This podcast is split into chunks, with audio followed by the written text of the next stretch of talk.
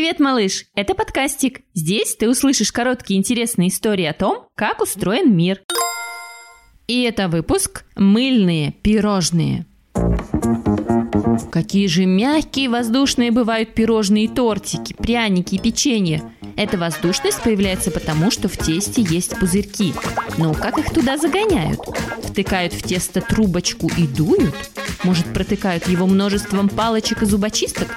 Может, добавляют немного мыла, и оно пенится? А? Пирожные с мылом есть как-то не хочется. Давайте разберемся, можно ли без него обойтись.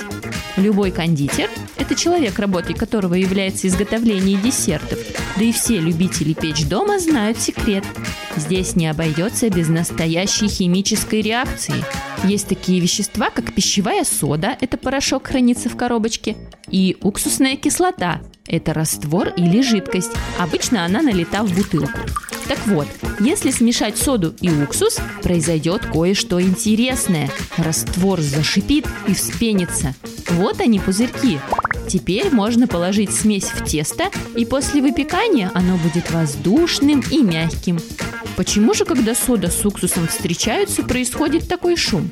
Потому что при их смешивании появляется углекислый газ. Он надувает пузыри, которые вместе образуют шипящую пену.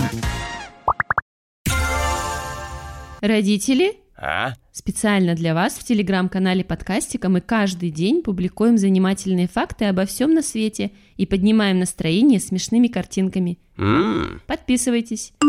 Ссылка на сайте подкастик.ру и в описании под этим аудио.